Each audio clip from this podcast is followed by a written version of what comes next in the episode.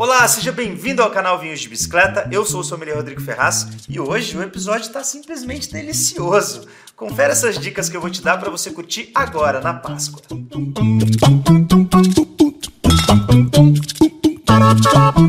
E olha só que legal, né? A Insider já está virando praticamente uma parceira aqui do canal Vinhos de Bicicleta. Eles estão apoiando mais um episódio do canal para vocês. E é o seguinte, vou reforçar aqui por que eu gosto tanto de usar, inclusive esta camiseta aqui, que é a Tech T-shirt deles. Seguinte, ela tem um tecido mais resistente, que acaba aguentando mais aí o dia a dia e eu tenho certeza que vai durar bastante no teu guarda-roupas. Segundo lugar, o tecido é extremamente confortável, é sério mesmo. Eu gosto de usar elas, inclusive aqui no canal Vinhos de Bicicleta, para apresentar o episódio para vocês, porque assim, esse tecido me deixa super leve, super à vontade, de verdade. Adoro esse tecido da Insider.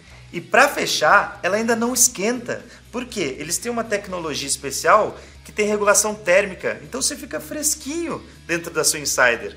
Vou te fazer um convite. Deixei aí nos comentários e no descritivo do vídeo o link para o site deles. Tem uma série de peças muito bacanas. Tem essa que eu estou vestindo, tem undershirt, tem modelo masculino, tem modelo feminino e de quebra eles deixaram para nós um cupom de desconto. É só você colocar no carrinho Vinhos 12 e automaticamente você já vai ter 12% de desconto em qualquer peça que você escolher no site da Insider. Tá fácil, né? Tenho certeza que você vai achar uma peça muito bacana para você. O link tá aí, hein? Bora pro episódio agora.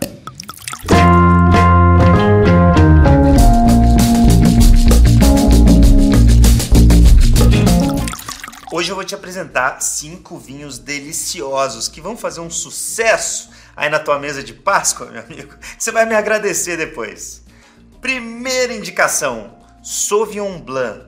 E veja bem, tá? É vinho de Sauvignon Blanc, mas eu tenho um, um adendo aqui para falar de você. Tenta encontrar Sauvignon Blanc de clima costeiro, tá? Pode ser chileno, uruguaio, até francês que são países, esses que eu mencionei aqui, são países que costumam ter bastante opção de vinho da uva Sauvignon Blanc. Mas por que eu disse clima costeiro? Porque a Sauvignon Blanc acaba ganhando características muito interessantes com a influência marítima. Geralmente você vai encontrar vinhos dessa uva com bastante mineralidade, um frescor lá nas alturas. E como a gente está acostumado na Páscoa a comer peixe, frutos do mar. Sauvignon Blanc não vai roubar a cena, muito pelo contrário, a acidez ali vai trazer todo um frescor para o teu alimento. E digo mais, tá?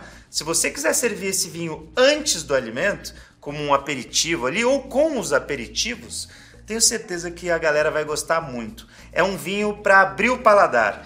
Quem aí curte se arriscar na cozinha, fica a dica, tá? Fica a dica, porque eu tenho certeza que a comida sem o Sauvignon Blanc pode até ficar boa, mas com ele vai ficar muito melhor. Ah, e uma sugestão, tá? Os vinhos têm uma tipicidade muito comum aí de Sauvignon Blanc, que são os toques herbáceos, né? Toque que lembra erva fina, um pouquinho de grama cortada. Então, se você temperar os frutos do mar ou os peixes com algumas ervas finas, você vai fazer ainda uma harmonização por semelhança. Hum. Fica dica, fica dica. Tem algumas opções legais no site da Vinhos de Bicicleta e eu vou deixar aqui com desconto para você, beleza? Depois é só conferir aqui no descritivo do episódio mesmo.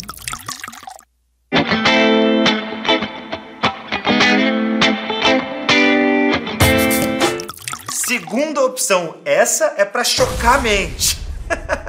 Porque é o seguinte, essa combinação não é todo sommelier que vai te indicar, não. Mas aqui a gente é diferentão e eu quero indicar. Seguinte, o que, que, é costume a gente ter na mesa de Páscoa? Pelo menos aí para muita gente. Bacalhau, certo? E como é o bacalhau?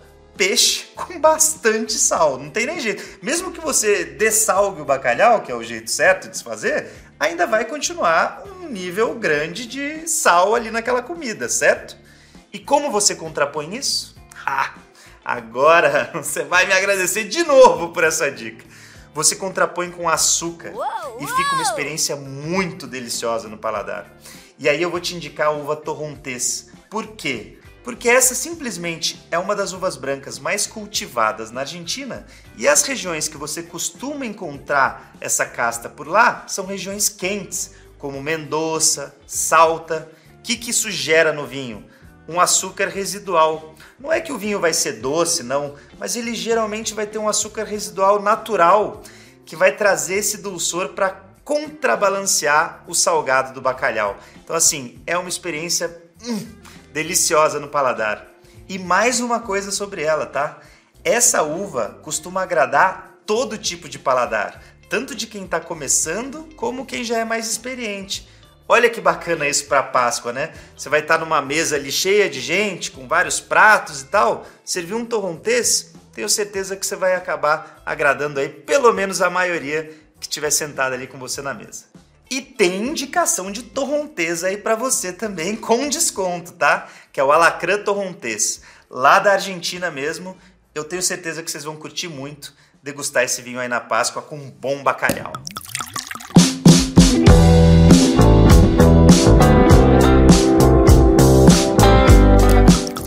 Terceira dica para você: Chardonnay. Mas eu não estou falando de qualquer Chardonnay, não. Estou falando de Chardonnay barricado, encorpado, lá dos Estados Unidos. Tá bom, o preço nem sempre vai ajudar muito, mas o vinho bom para quem gosta de vinho encorpado, com estrutura. E aí, esse não vai ser o caso de você harmonizar com bacalhau, peixe assado, a não ser que você faça um peixe com bastante molho bem carregado.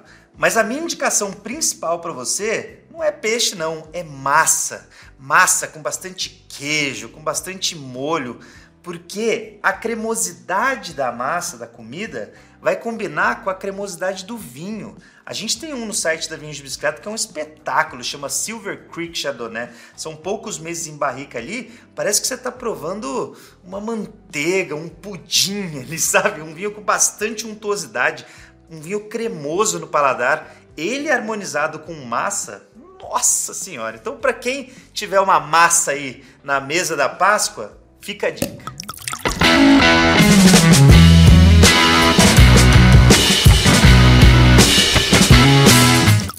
A quarta opção de hoje, a gente sai dos brancos. Agora é um clarete. Um clarete que quem é fã aqui do canal Vinhos de Bicicleta já deve ter visto por aqui em outros episódios. Eu estou falando do Portal das Orquídeas Sangiovese. Esse é um vinho natural feito aqui no Brasil, lá na cidade de Barão, no Rio Grande do Sul. É um vinho da casa, um vinho da Vinhos de Bicicleta que eu adoro. Ó, cá entre nós, tá? é o meu predileto da linha Vena Vitae natural. Esse vinho é muito gostoso. É lógico, a minha preferência vai mudando de, de acordo com a estação do ano, mas eu adoro esse Sangiovese natural porque eu acho ele um dos vinhos mais autênticos que eu já provei nos últimos tempos, assim. E por ser clarete, ele vai combinar com essas comidas mais leves de Páscoa, né? Até eu recomendo aqui que quando você for servir esse vinho, você sirva ele um pouquinho mais gelado. Tem gente que até curte usar balde de gelo com ele. E assim, a experiência fica muito agradável. Eu já fiz isso, eu gosto bastante. E de quebra ainda é uva Sangiovese, né? Uva Sangiovese não tem erro quando o assunto é harmonização. Ela é para valer uma das uvas mais versáteis do ponto de vista gastronômico acidez lá em cima, frescor, né? Fazendo nossa boca salivar bastante, então você pode brincar aí com pratos mais gordurosos. E é um vinho de médio corpo, para mais leve e não tem muito tanino. Quando você vai servir peixe, lembrando aqui, tanino pode deixar sabor de peixe metalizado. Então um clarete para Páscoa é tiro certo. O portal das orquídeas Sangiovese está no site Vinhos de Bicicleta também com desconto para você. Eu quero pedir licença para fazer uma menção honrosa aqui. Dentro dessa mesma linha Vena Vitae, a gente tem o Lajeado Nebbiolo, vinhaço, também clarete, tá? E temos o Bosque da Princesa Chardonnay, que foi em homenagem à queridíssima Vodelina. Ela não tá mais aqui entre nós, mas a saudade aperta mais durante a Páscoa, porque ela era uma queridona e era o tipo de vó que mantinha a mesa lotada de comida. E o ovo de Páscoa da Vodelina era um dos melhores do planeta. Então tá aí também uma dica para você, uma menção honrosa ao Bosque da Princesa Chardonnay, que também é um Chardonnay, acabei de falar dessa uva, que fica legal aí com vários pratos. Ele não é tão encorpado como o americano, mas é um vinho muito versátil também, tenho certeza que você vai gostar bastante.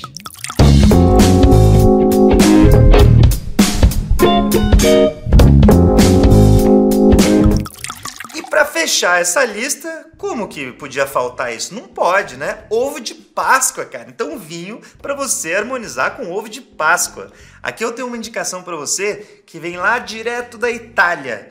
É o Madre Terra Negro Amaro. Eu tô falando da uva Negro Amaro aqui por quê?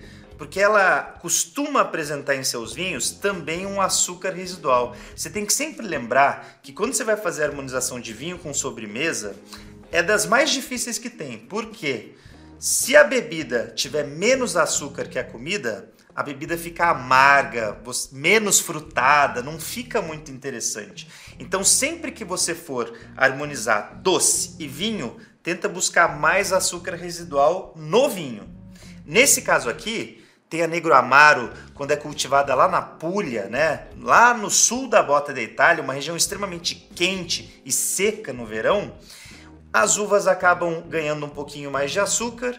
Os vinhos costumam entrar aqui no Brasil como meio secos, ou seja, com mais de 4 gramas por litro de açúcar. Não são vinhos doces, mas tem ali esse pequeno dulçor do açúcar residual que vai ficar interessante com o teu ovo de Páscoa, principalmente se for chocolate meio amargo ou chocolate amargo.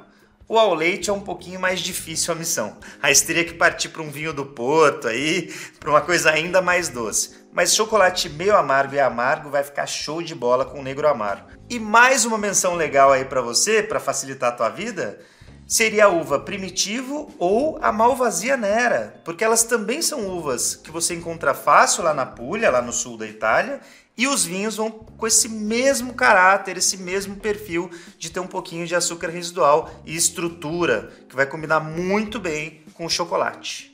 Então tá essa indicação aí para você, o Madre Terra Negro Amaro. Só lembrando que eles também fazem a uva primitivo lá, eles fazem um varietal de primitivo que é muito bom. Acabou de ir pro Clube Vinhos de Bicicleta. Então assim, você vai se divertir bastante nessa Páscoa. Conte com a Vinhos de Bicicleta para isso.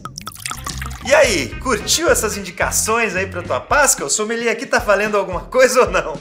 Galera, conta para mim nos comentários o que, que vocês estão querendo cozinhar para Páscoa, que tipo de harmonização vocês querem fazer.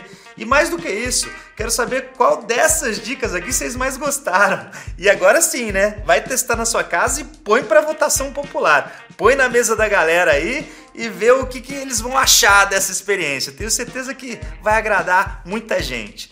Pessoal, obrigado de coração por mais esse episódio aqui com a gente. Foi muito gostoso compartilhar isso tudo aqui com vocês, principalmente aqueles vinhos que são verdadeiras homenagens para familiares que fizeram minha Páscoa feliz por muitos e muitos anos, né? Não esquece de deixar seu like aí pra gente, isso é muito importante para que esse conteúdo chegue para cada vez mais pessoas e ajude aí a Páscoa de cada vez mais pessoas também. Se você ainda não é inscrito no canal, fica o meu convite que toda semana tem conteúdo fresquinho para você.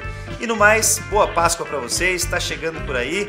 Eu quero que vocês tenham uma Páscoa deliciosa, repleta de pessoas que vocês amam e comidas espetaculares e vinhos ainda melhores. Valeu, cheers! Até o próximo episódio, hein? Boa Páscoa, galera!